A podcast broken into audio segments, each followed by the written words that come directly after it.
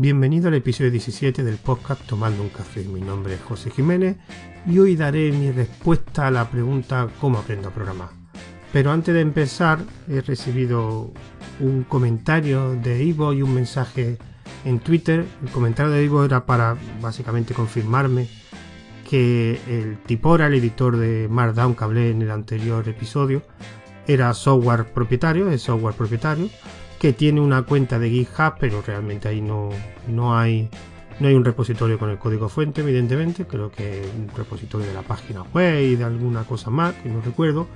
Y el mensaje de Twitter era de un, de un suscriptor, porque me dijo que se había suscrito al podcast, que le había gustado mucho el, el episodio que trataba sobre formación informática. Pero a esta persona me gustaría, pues, nada más que indicarle que me envió el mensaje a la cuenta de, de Twitter que tengo del blog y que el podcast tiene una cuenta de Twitter propia que es arroba tomando guion bajo un guion bajo café que ahí pues me puede enviar cualquier tipo de mensaje y así tenerlo un poquito organizado para no mezclar las cosas del blog con las cosas del, podcast. Ya de paso también pues agradecerle este, tanto el comentario como el mensaje como otros mensajes y comentarios que he recibido por otro sitio, creo recordar, sobre todo por el canal privado de, perdón, el grupo privado de, un, una aplicación. Incluso recibí una reseña de un podcast que recomiendo y que escucho, soy oyente habitual, que es un podcast el de Eduardo Collado, que es un podcast sobre redes, que me hizo una reseña que la verdad que me dejó bastante, bastante bien. De hecho, me dejó para mí demasiado bien. No esperaba esa reseña tan buena a todas esas personas pues agradecerle y pues animar al resto de personas que si quieren hacer algún comentario sobre sobre el podcast o incluso pues pedir algún alguna petición si se puede hacer pues lo intentaré hacer en el podcast pues ya al final del podcast pondré los métodos de contacto el correo la cuenta de twitter el grupo privado de un día en aplicación. Ya al final del podcast diré los métodos de contacto. Antes de empezar también me gustaría decir que este, este episodio, digamos, hablaré ciertas cosas que hablo en otro episodio porque están relacionados esto, este episodio con el de la formación informática y el episodio también sobre programadores, uno que hice sobre lo que yo considero que es un buen programador. Pues esos tres episodios junto con este, que los tres episodios están relacionados y aquí posiblemente diga cosas que dije en los otros dos podcasts. En los otros dos episodios, perdón. Así que vamos a empezar. ¿Y por qué quiero responder a la pregunta cómo aprendo a programar? Porque la he leído en un montón de sitios, mucha gente he visto que pregunta en diferentes sitios cómo aprender a programar. Yo realmente he aprendido varios lenguajes a lo largo de, mi vida, tanto por estudio, por, por hobby o por motivos de trabajo.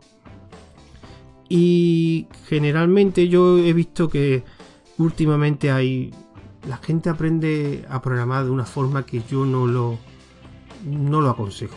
Y entonces pues he decidido pues grabar un, episodio comentando mi forma de, de, cómo se debería o cómo creo que es la mejor forma para aprender a programar. Cualquier proceso de aprendizaje, en este caso, en este caso de programación, yo soy muy clásico y yo considero que cualquier proceso de aprendizaje se divide en dos partes en una parte teórica y una parte práctica. Y a las dos le doy la misma importancia. La parte teórica es donde realmente tú vas a aprender o te van a explicar unos determinados conceptos. Que a mí me gusta también que en esta parte teórica haya unos ejemplos que te ayuden a asentar o afianzar esos conocimientos que, de esos conceptos que te han explicado para entenderlos mejor y unos ejercicios que también te facilita el aprendizaje de esos conceptos y entenderlos. Y después, por otro lado, la parte práctica, que digamos que son esos conceptos que has aprendido y que has hecho ejemplos y, ejercicios en la teoría, lo apliques con un lenguaje de programación y que ahí desarrolles ya tus líneas de código.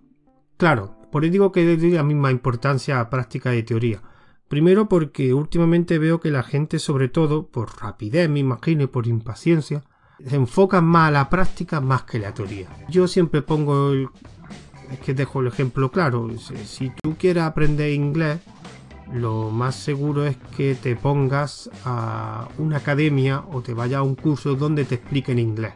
Quieres aprender inglés y te vas a y no tienes ni idea y te vas a Inglaterra, como hay mucha gente que, que lo hace, pues allí realmente, pues claro, si allí todo el mundo habla inglés, al final tú aprenderás a hablar inglés. Pero claro, serás como una especie de analfabeto, no sabrás escribir inglés, no sabrás leer inglés, solo sabrás hablar inglés.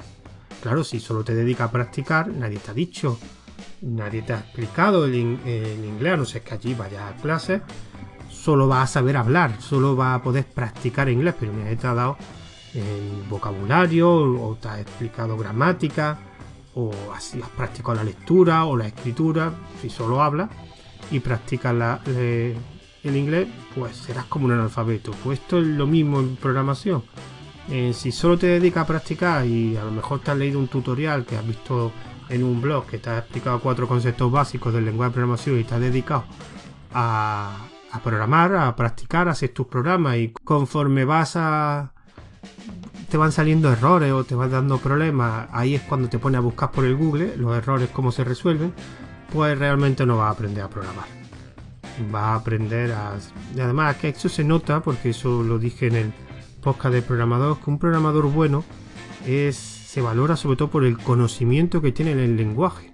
Yo considero que un buen programador, mm, más que los títulos o los años de experiencia que tengan, es el conocimiento que tiene del lenguaje. O sea, si conoce, mientras más conozca ese lenguaje, mejor programador será. Para eso hace falta, hace falta teoría, hace falta que leas, que es otro consejo que yo doy mucho y que veo que se pierde. Leer mucho. Para aprender a programar, yo mi consejo es que leas mucho, leas tutoriales, leas libros, leas blogs, te vayas a esa Biblia de la programación que se llama Stack Overflow, pero leer.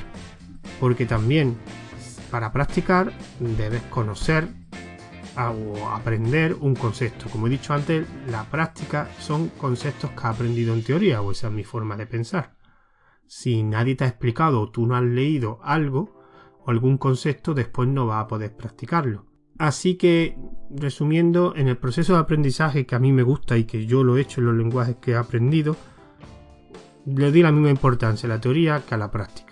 Sobre todo tenés paciencia, que todo requiere un tiempo, no va a aprender a programar bien en un mes, requiere tiempo. Esto de la teoría y la práctica lo estoy viendo que se está perdiendo mucho sobre todo porque con estas plataformas nuevas que hay de cursos online, que yo de hecho he estado alumno en unos cuantos, y me doy cuenta que al final, por lo menos los que yo conozco y los que yo he estado de alumno, el esquema que tienen esos, esos cursos son prácticamente la enseñanza está basada en vídeo, vídeo, vídeo, vídeo. Si tienes suerte, a lo mejor te dan una web donde ahí puedes ver un guion, un esquema de lo que te explican los vídeos, pero no es una explicación detallada. De hecho, básicamente lo que, por lo menos los cursos que yo he visto de, Udemy, que son los que, que más he hecho, creo que ha hecho otras plataformas que no recuerdo, pero Udemy, era, veía un vídeo donde había una persona programando y lo que veía en el vídeo es esa persona cómo desarrollaba un programa. Te lo explicaba, pero se veía desarrollar un programa.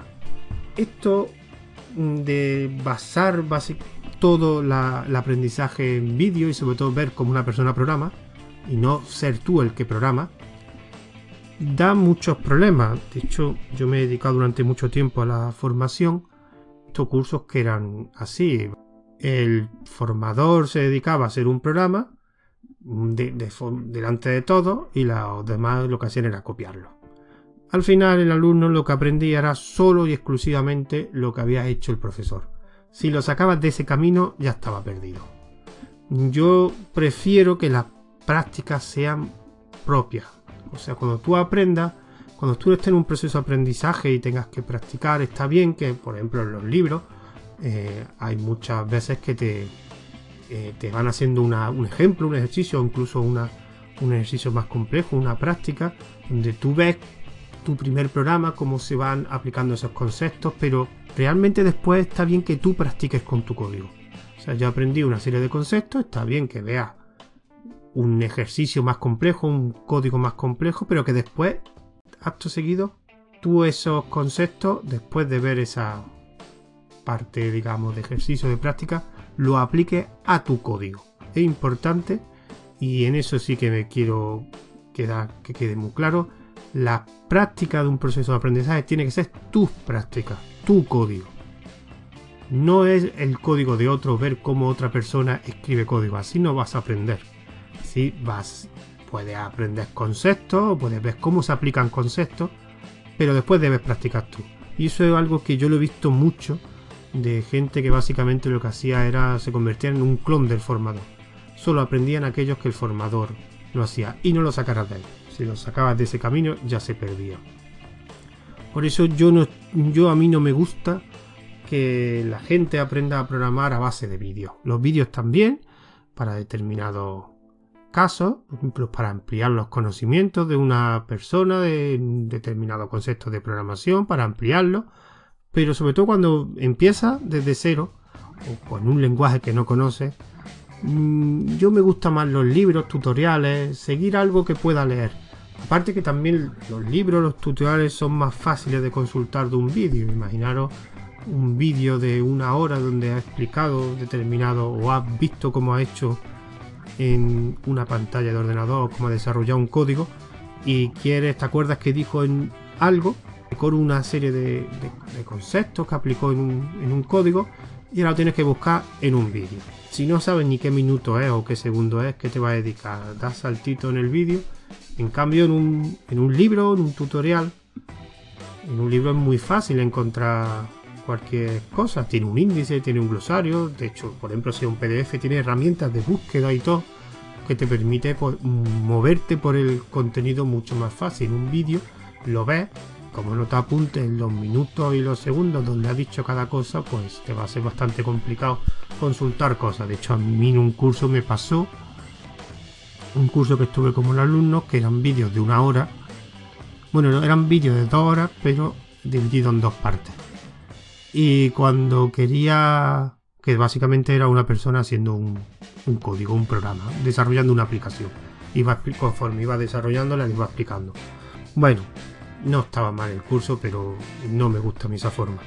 Y había determinadas cosas que yo recordaba que había dicho el formador, que al final es que decidí buscarlo por Google o por otros sitios, porque es que en un vídeo de una hora dedicarme a buscar la, palabra, dónde, en qué minuto dijo eso, pues no haría la pena. Otra cosa que he visto en los procesos de aprendizaje es que se abusa mucho de estas personas que aprenden un lenguaje y después quieren utilizar un framework, para quien no conozca un framework, un framework es un conjunto de herramientas que te ayudan o te facilitan el desarrollo de aplicaciones. Casi todos los lenguajes tienen un framework. PHP tiene, por ejemplo, Symfony, Java tiene Spring, Python tiene Django, Flash. Y el problema es que aprender o manejar un framework requiere un lenguaje de programación. Todos los frameworks están hechos en un lenguaje o son para un lenguaje de programación. Mucha gente que lo que aprende son conceptos básicos de ese lenguaje de programación, hace cuatro prácticas y dice da el salto al framework. Al final lo que aprende a hacer, a utilizar el framework, pero no sabe explotarlo, no sabe utilizarlo correctamente porque para eso requiere tener un buen conocimiento del lenguaje de programación para sacar digamos, todas sus funcionalidades. Y eso lo he visto bastante a menudo. Digamos, por impaciencia, se dedican a utilizar un framework antes que realmente aprender el lenguaje. Para aprender un framework, digamos, debes conocer bien el lenguaje. Porque eso después te va a ayudar, o digamos que el framework te va a facilitar mucho mejor el desarrollo de aplicaciones. Eso es un problema que he visto mucho. Entonces ya para finalizar esta pequeña mi respuesta particular. Habrá gente que le gusta aprender o le gusta enseñar a programar de otra forma. Para hacer un resumen, eh, ¿cómo aprendo a programar? Pues yo mi primer consejo es que tengas paciencia, todo requiere un tiempo, cualquier proceso de aprendizaje requiere un tiempo. Yo soy de los que prefiero aprender tanto por un lado la teoría y después la práctica. Aquí, quiero hacer hincapié en una cosa, si esa persona eh, no tiene ningún conocimiento en programación, pero de ningún lenguaje, yo recomiendo que antes de empezar a utilizar un lenguaje aprenda unos conceptos de programación, lo que es un bucle, las variables, los tipos de variables, los tipos de lenguaje hay, que no tardará mucho en aprender esos conceptos y le facilitarán mucho a la hora de entender mejor un lenguaje de programación. Repito, teoría y práctica y darle la, la, misma importancia tanto a la teoría como a la práctica. Para la teoría, leer mucho, mucho, mucho, no abusar de vídeos, no abusar tanto del aprendizaje a base de vídeos, también leer libros, leer tutoriales. En la parte práctica, lo mejor es que aprendas con tu código, que puedes ver código de otras personas, pero aprende con tu código. Y si después de aprender un lenguaje de programación, apréndelo bien y si después si quieres ampliar, aprende un framework. Esos son mis, digamos, mi respuesta o mis consejos sobre cómo aprender a programar y cómo he aprendido yo a programar pues, los determinados lenguajes que he dicho antes que he tenido que aprender por estudio, por trabajo o por hobby. Así que voy a finalizar por hoy esta, este podcast. Por último, me gustaría, como he dicho antes, decir los métodos de contacto. Tengo un correo electrónico que es tomando un café la cuenta de Twitter arroba tomando guion bajo un guion bajo café. También tengo un grupo privado en Telegram del canal de una aplicación donde ahí también subo. También hablo de, de los podcasts y cuando hago un episodio también pongo una reseña. Este podcast eh, va a estar primeramente en el canal de Telegram que tiene, que es Tomando un Café. Lo buscáis por Telegram, arroba Tomando un Café. En este, en este canal de Telegram, en el mensaje anclado, veréis el enlace del grupo privado por si os interesa. Yo recomiendo que si vais a entrar a este grupo privado también os suscribáis o unáis al canal de Telegram de una aplicación que es un canal de aplicaciones de Linux porque también hablaré de eso, pero no no es obligatorio. También estará este, este audio en el servicio de Wodka, de iVoox, de podcast.com y haré una pequeña entrada en mi blog de ruteando.com donde también pondré el audio tanto en MP3 como en OGG, igual que en el canal. En el canal de Tomando un Café pondré los dos formatos de audio. Espero que os haya resultado útil y si queréis hacer algún comentario, pues recordad los métodos de contacto. Espero que os haya resultado interesante.